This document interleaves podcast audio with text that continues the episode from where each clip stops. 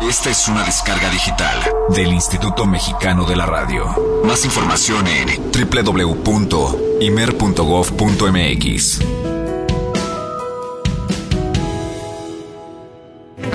El Instituto Mexicano de la Radio presenta Vértice, donde las aristas de la ciencia, la tecnología y lo cotidiano se intersectan, con Laura Vargas Parada y Juliana Fotopoulos, un proyecto ganador de la convocatoria IMER 2010. Vértice, Los astrónomos ya no miran al cielo para estudiar las estrellas. Ahora las escuchan. La música de las estrellas. Ciencia, tecnología y lo cotidiano hoy en Vértice. ¿Qué hace un grupo de mexicanos trabajando a 90 metros bajo tierra en las afueras de Ginebra? Buscan responder las preguntas más elementales sobre el origen de nuestro universo. Vértice, un programa sobre ciencia, tecnología y lo cotidiano. Vértice. Cuando miramos hacia el cielo, lo que en realidad observamos es el pasado. El sol que vemos al amanecer es en realidad el sol como era 8 minutos atrás. Ese es el tiempo que tardó la luz en recorrer los 150 millones de kilómetros que nos separan. Alfa Centauro, la estrella más cercana, la vemos como era hace 4 años. ¿Recuerdan que estaban haciendo hace 4 años? Porque fue entonces cuando la luz de Alfa Centauro que veremos esta noche comenzó su viaje. Bienvenidos a una nueva edición de Vértice. Hoy hablaremos de la ciencia en el universo. Soy Laura Vargas Parada desde la Ciudad de México.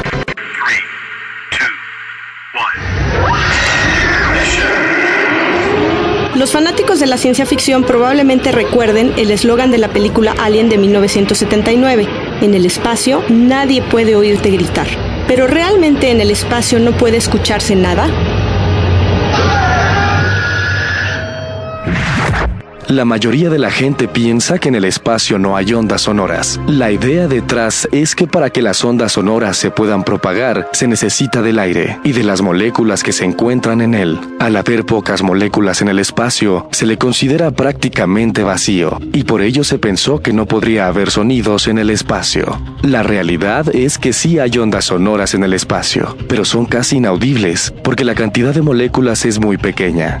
Durante cientos de años, los astrónomos miraron directamente al cielo para estudiar el universo. Sin embargo, en la década de 1970 encontraron que el Sol y algunas otras estrellas producen su propia música. Las notas se producen por vibración tal y como ocurre con los instrumentos musicales. Y aunque no podemos escuchar los sonidos directamente, los astrónomos pueden detectarlos usando una técnica llamada asterosismología. La asterosismología o sismología estelar permite conocer lo que ocurre al interior de las estrellas al analizar las pulsaciones que producen y su frecuencia, es decir, la velocidad a la que vibran. Los sismólogos utilizan un sistema similar para estudiar el interior de la Tierra y otros planetas usando como referencia las ondas sísmicas que recorren la corteza del planeta. De la misma forma puede verse el feto en el útero de la madre usando el ultrasonido.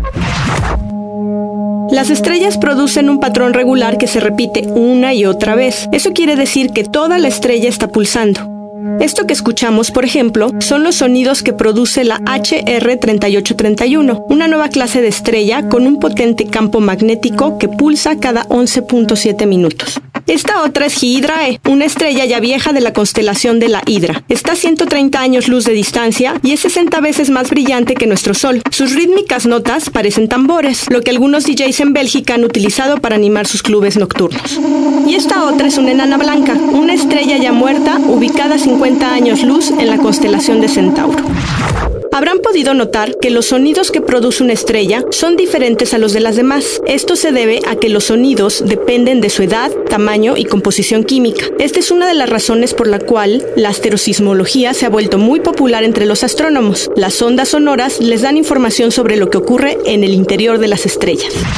Los astrónomos escuchan las estrellas con ayuda de satélites y telescopios. Así suena nuestro Sol. El sonido viene de la nave Soho dedicada a estudiar el Sol y Alexander De la Universidad de Stanford en Estados Unidos procesó los sonidos para que podamos escuchar. Gracias a la asterosismología, los científicos han descubierto que no solo las estrellas vibran musicalmente, la Vía Láctea entera también oscila como un tambor. Estudiar el sonido de las estrellas ayuda a los científicos a comprender qué tan viejas son, cómo evolucionan, si nuestro Sol es una estrella típica y cómo se comporta la materia en las condiciones extremas de las estrellas. Earth Whistlers. Y hablando de la Tierra, estos sonidos que escuchan fueron grabados por Don Gurnett y los producen los rayos que viajan a lo largo del campo magnético de la Tierra de un hemisferio al otro. Escuchar a las estrellas es una nueva forma de mirarlas. Por casi toda la historia de la astronomía, los científicos han alimentado sus cerebros con la información visual de las estrellas, pero ahora están comenzando a escuchar sus señales. Vamos ahora con Golfan Steffen, investigador del Instituto de Astronomía de la UNAM en Ensenada. Golfan, gracias por acompañarnos en este programa. Primero que nada, muchas gracias por la invitación a participar en esto, es un gusto. Cuando te preguntan a qué te dedicas, ¿qué es lo que contestas? Mm, bueno, esa es buena pregunta. Yo tiendo a decir astrofísico porque como teórico uno pues piensa en términos físicos y el término de astrónomo en, realidad es más general. Cuéntanos un poquito qué es la astrofísica. La astrofísica pues trata de mm, averiguar ¿no? cómo, cómo funciona el universo más allá aquí de la Tierra y conocimiento básico de la física para explicar lo que pasa allá, basándose siempre en, observaciones. Mencionaste que eres astrofísico teórico, es decir, entiendo que trabajas con modelos matemáticos y simulaciones de computadoras. Mi especialidad, eh, la de generar modelos y reproducir los objetos de la manera más parecida a la observación. ¿Nos podrías contar un poco cuáles son tus proyectos de investigación? Estamos ah, desarrollando un programa, un software que permite eh, reproducir los, las observaciones con mucha, mucha precisión basado en, en lo que pensamos eh, que es el objeto, su estructura, su velocidad, sus características físicas en, tres dimensiones. Una nebulosa simplemente es un, montón de gas, ¿no? hay muchas variedades de nebulosas, es gas y polvo en el espacio. Algunos son el resultado de, de explosiones de estrellas viejas, otros son nebulosas de las que se forman estrellas nuevas. Ahora voy a cambiarte un poco el tema. Vives en Ensenada, en Baja California, donde está el Observatorio Astronómico Nacional en San Pedro Mártir. Se ha hablado mucho del problema que significa la contaminación de la luz que emiten las ciudades. Y tú estuviste colaborando en difundir una nueva ley que se llama la Ley del Cielo para proteger justamente las investigaciones del observatorio. Este observatorio básicamente es uno de los últimos refugios para la astronomía nacional y a nivel internacional es uno de los cuatro sitios mejores en el mundo.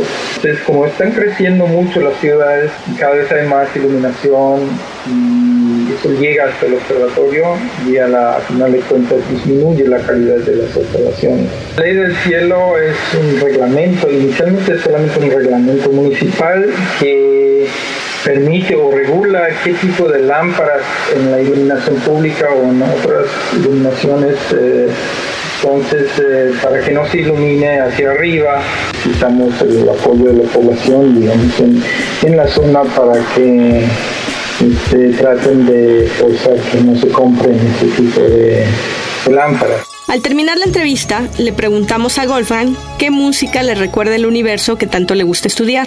Esta fue la selección Alfa Vangelis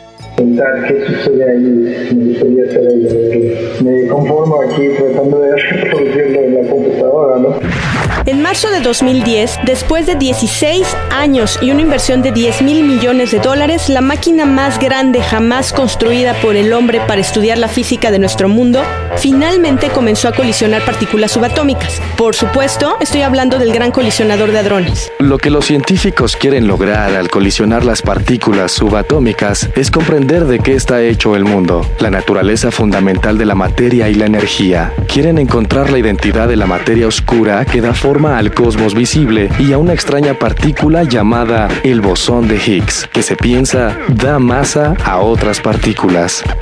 A 90 metros bajo tierra, los protones, las partículas de carga positiva que forman parte de los átomos, son impulsados a una velocidad cercana a la de la luz a lo largo de una pista de casi 30 kilómetros de longitud que cruza la frontera entre Suiza y Francia. Las colisiones ocurren dentro de grandes detectores del tamaño de un edificio de departamentos diseñados para capturar cada flash que se esfuma con gran rapidez y que contiene fragmentos microscópicos de lo que se cree son los secretos del origen del universo. La idea es simple.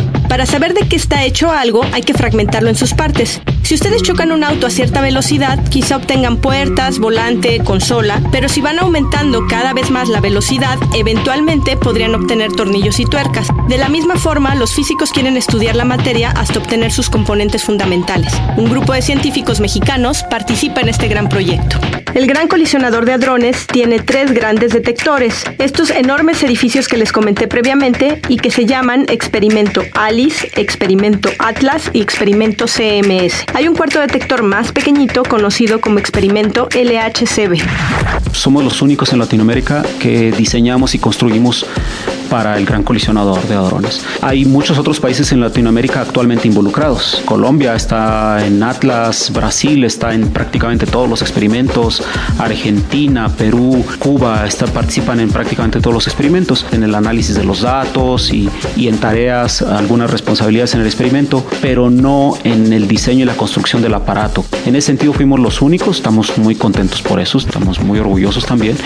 Gerardo Herrera Corral, físico experimental de altas energías del Centro de Investigación y de Estudios Avanzados del POLI, impulsó el proyecto y coordinó a los físicos mexicanos que participaron en el experimento ALICE. Nosotros nos involucramos el experimento ALICE y rápidamente nos, uh, nos involucramos con una responsabilidad grande que fue el diseño y la construcción de dos de los 16 dispositivos de los que está formado este detector. El equipo mexicano participó en el diseño y construcción del sistema de disparo del detector, un dispositivo al que se denominó detector B0. Hicieron tan buen trabajo que luego fueron invitados a participar en la construcción de un segundo dispositivo, un detector de rayos cósmicos. El sistema de disparo de un, de un experimento como estos es la piedra fundamental del proyecto. El sistema de disparo es, el, es como el corazón. Literalmente es un latido rítmico que está que está marcando el ritmo con el que se toman los datos del experimento. Esto fue, fue una excelente oportunidad, fue también una gran responsabilidad y, y, y, y, mucho estrés, pero más que nada una gran oportunidad. Sí que podemos decir orgullosamente hecho en México. El Gran Colisionador de Hadrones es un proyecto internacional y civil considerado por muchos uno de los más importantes en la historia de la humanidad.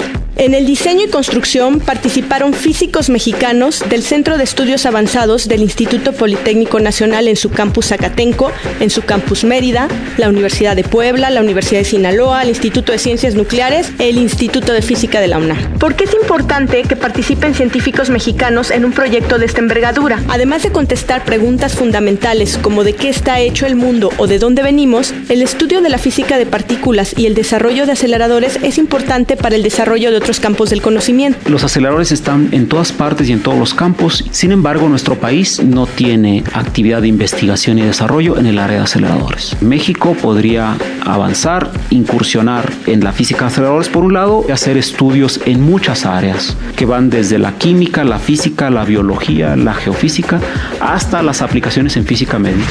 Es momento de pasar a nuestra sección ficción o verdad. En esta sección discutiremos algunos de los mitos de la cultura popular y pondremos a prueba en la balanza de la ciencia las evidencias que hay a favor o en contra de estas distintas afirmaciones.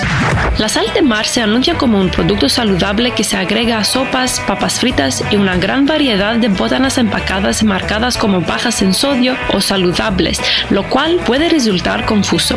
Sin embargo, la sal de mar y la sal de mesa no son muy diferentes, al menos químicamente. La verdadera diferencia está en cómo se obtiene. La sal de mesa proviene de depósitos de sal de minas bajo tierra y las compañías que las venden suelen agregarle un agente químico para evitar que se aglomere, como el yodo, que es además un nutrimento esencial. Durante este proceso, la sal de mesa pierde muchos de sus minerales naturales. Por su parte, la sal de mar se obtiene del agua de mar que se evapora en las salinas. Se requiere procesar menos y por lo tanto retiene la mayor parte de sus minerales como magnesio y calcio. En conclusión, ambos tipos de sal contienen la misma cantidad de sodio por peso, lo que significa que no importa cuál consuman, ingerirán la misma cantidad de sodio y tendrá el mismo efecto sobre su presión arterial y la salud de su corazón. Los médicos recomiendan a los adultos no consumir más de 2.300 miligramos de sodio al día, lo que equivale a una cucharadita de sal. Si conocen algún mito que desean se discuta en el programa o desean más información sobre los temas que presentamos, escríbanos a vértice.imer.com.mx y en Facebook vértice-imer. Seguramente nuestros radioescuchas también tienen sus propios mitos para lanzar a prueba. Si conocen algún mito que deseen se discuta en el programa o desean más información sobre los temas que presentamos, escríbanos a vértice.imer.com.mx o visítenos en Ganadores Imer 2010 www.imer.gov.mx. Muchas gracias por acompañarnos en este programa dedicado a la ciencia en el universo. Soy Laura Vargas Parada y los esperamos la próxima semana en una nueva edición de Vértice dedicada en esta ocasión a la ciencia del picante. Hasta pronto. Hasta la próxima. Vértice. Donde las aristas de la ciencia, la tecnología y lo cotidiano se intersectan. Con Laura Vargas Parada y Juliana Fotopoulos. Un proyecto ganador de la convocatoria IMER 2010. Vértice.